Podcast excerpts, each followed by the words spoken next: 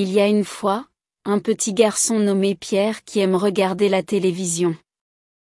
Chaque jour, après l'école, il court à la maison pour regarder ses dessins animés préférés.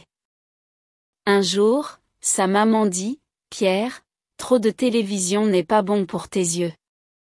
Tu dois aussi lire des livres. Pierre n'est pas content. Il aime la télévision plus que les livres. La nuit, quand Pierre est dans son lit, il a une idée.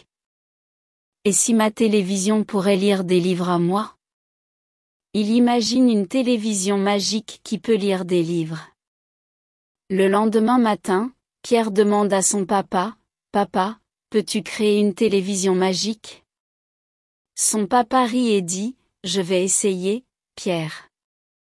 Après plusieurs semaines, son papa réussit. Il crée une télévision qui peut lire des livres. Pierre est très excité. Il prend un livre, le met dans la télévision et la télévision commence à lire le livre. Pierre aime beaucoup sa nouvelle télévision magique. Maintenant, il peut regarder la télévision et écouter des histoires en même temps. Sa maman est aussi heureuse. Elle dit, Pierre, je suis très fière de toi.